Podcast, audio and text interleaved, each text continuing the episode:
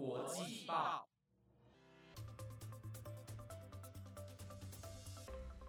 ，Hello，听众朋友们，大家好，欢迎收听这周的台湾国际报专题《留学派》，我是主持人燕珍，我是银飞。那上一周呢，银飞有跟大家分享他的留学动机，还有申请的小技巧。这礼拜也是邀请他再一次跟听众朋友们聊聊留学发生的大小事。那相信透过留学生的经验交流，能让大家更有信心的朝着自己的目标迈进，也更知道在遇到任何困难时候，该用什么样的心态去迎接挑战。好的，那我们今天一样废话不多说，切入正题吧。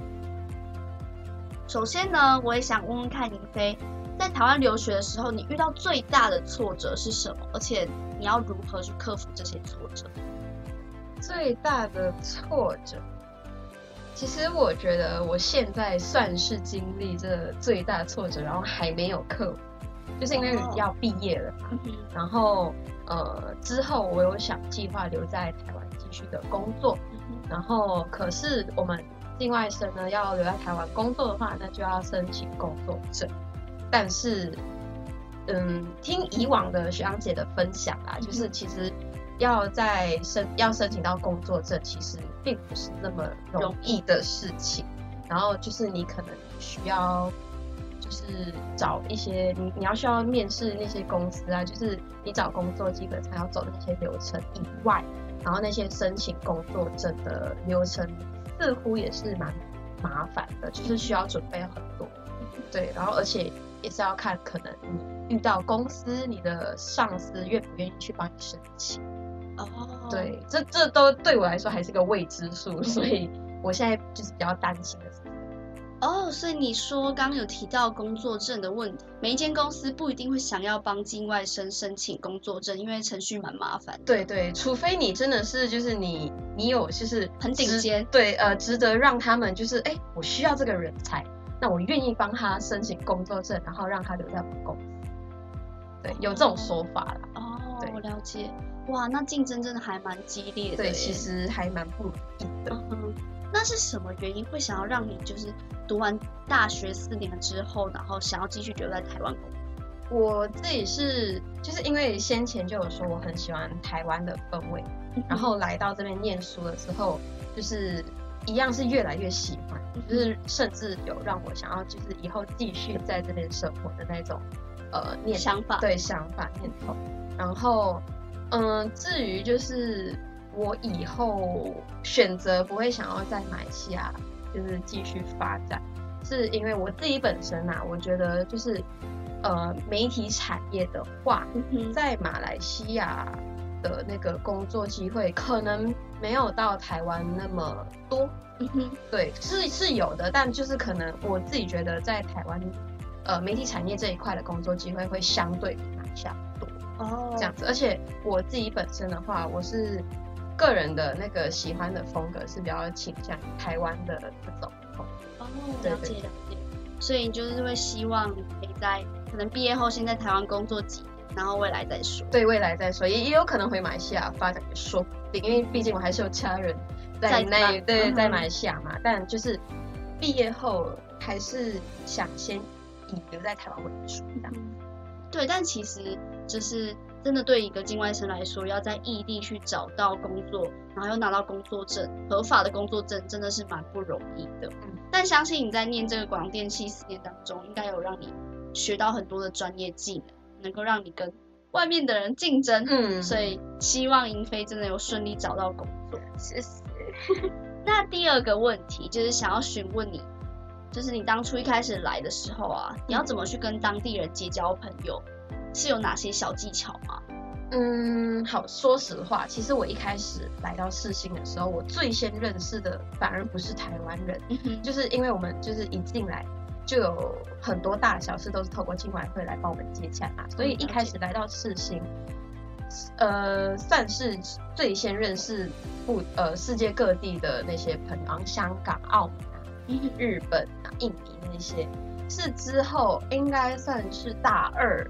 然后正式开始有一些作业上需要拍片的这些呃分组的时候，才跟班上的台湾人有一些就是接触，对接触交流。然后就是要小小技巧的话，其实没有哎、就是我觉得反正就是你只要不要害怕跟他们说话，说话，对，就是像一般你跟朋友讲话这样子，那就其实我觉得他们都蛮 nice 的。反正我目前遇到的台湾朋友啦，我是觉得真的都很 nice，就是都可以一起做作业，然后也可以那种聊天啊、玩啊、搞笑那种。哦对。所以你会有一种觉得，刚开始来会不会觉得说，哦，跟当地人比较难融入，然后不知道他们的文化跟笑点是什么？呃，会说真的会哦。还有一个点，就是因为我一开始刚来台湾的时候，我其实并不是像现在这样子有台湾口音的，我是就是有马来西亚的口音。然后我就跟我的台湾同学，我就聊天的时候，就直接跟他们说马来西亚的口音，因为我嗯发现他们不是每个都听得懂，然后才哦以至于我需要用就是转换台湾口音，然后跟他们沟通，他们好像才比较听得懂。所以就是从那一次之后到现在，只要我遇到台湾人，我就会自动转换对台湾口音，然后甚至是哦去了解更多的台湾语法。我甚至有学一些台语之类的，哇对，就是可以跟可以跟台湾的朋友就是有更多共同的话题。嗯对，其实今天就是邀请银飞来到节目分享的时候，他一开，因为我知道他是马来西亚华人，但你一开口的时候，我发现为什么你讲话跟台湾人一模一样哎？你不要自我介绍说你是境外生，我都还相信。我 真的，我其实我也我有被就是讲过，哎、就是我我我如果没说我是马来西亚人的话，他们就会说啊，我听不出来你是那个外国人，对对啊，超厉害就是我啊！不小心伪装成台湾人。哇，那你有特别去学这个口音吗？嗯，我是没有特别去学，但是其实好像不是每个人都能就是这样自动转换。好像我有一些马来西亚朋友，他们是真的是怎么样都转换不了台湾口音，然后只能用那种马来西亚口音，然后去跟台湾人就是讲话这样。哇，真的，你是我，真的是我认识的马来西亚境外生里面口音真的超像台湾人的。应该算是四年来的历练了。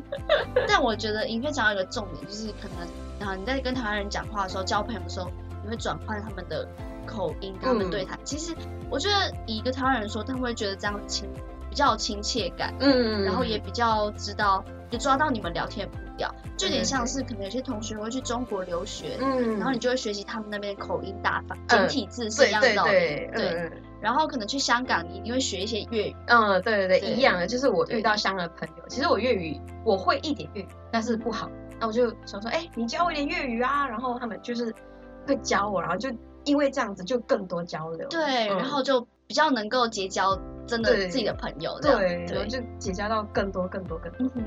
好，那下一题呢？我也想要询问银飞说，你最喜欢台湾什么样的食物和景点？食物，其实我蛮爱吃的，所以其实好了，那其实我算是还蛮喜欢甜点。哦，甜点。对台湾台湾的甜点，就是我感觉我说的甜点，应该我算是包括手摇的，哦，对对甜点类跟手摇，因为我自己其实是不怎么爱吃甜的人，所以就算是甜点，我也没办法接受太甜的。可是我不知道为什么，就是台湾的甜点手摇，手摇甚至是可以调整甜度嘛，然后甜点也不知道为什么，就是好像我找到的甜点都可以，就是符合到我的口味，就是不会那么甜的那一种。哦然后我在马来西亚吃到的就都是往往死里甜的那一种，嗯就是吃了就是喉咙会痛的那一种。那你可能没有去过台南。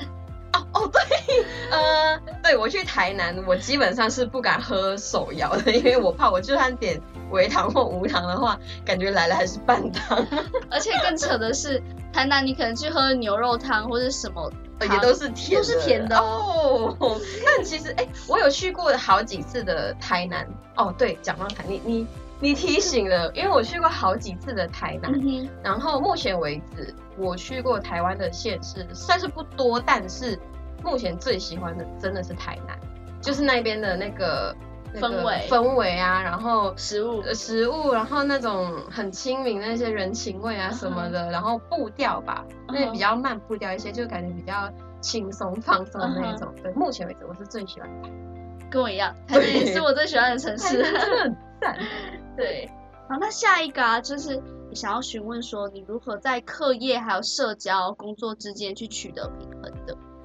嗯，这个还蛮难的，因为就是社交，我把它归类在我的社团好了。因为我大二的时候是社团的，就是进我刚刚说境外会，我那那时候大二就是境外会的干部，就是一学年的干部。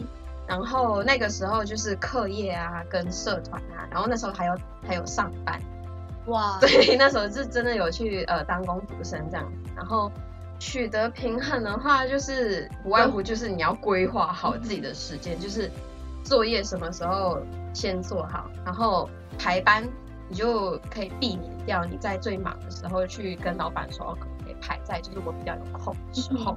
对，然后社团的社团的东西的话。就是呃，因为我们社团一样处理那些东西，因为也会有设一个截止日期嘛。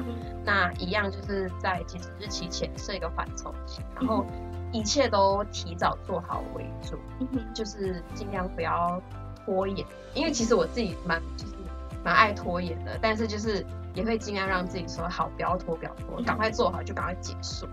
其实就是可能大家不管是留学生啊，到外地的时候，刚开始可能会有文化上适应啊，语言隔阂啊，就是会遇到不同的问题，因为毕竟不是在自己的家乡，所以我才会想问杨飞说，可能一开始来台湾，然后在适应环境的同时，他有可能会去。呃，接下来干部的职位啊，然后又工作，然后又可能会去社交，读书之余也是会去体验在台湾的不同的事情。对，所以我觉得他刚好提到说，规划时间真的很重要，对，可真的很重要。好好规划可以让你每一件事情都有体验到。对对对，体验到，然后做好，呃，顺便可以学习到，对，在你该做的事情，学习到你该学的东西。对，嗯，对。英飞分享的这些，真的，我相信对想要留学的同学，或者是要准备出发留学的同学，都还蛮重要的。嗯，那感谢英飞这两集来跟大家分享他的大小事。好，那我们今天的节目就到这边，我是主持人燕珍，我是来宾英飞，那我们下礼拜再见喽，拜拜。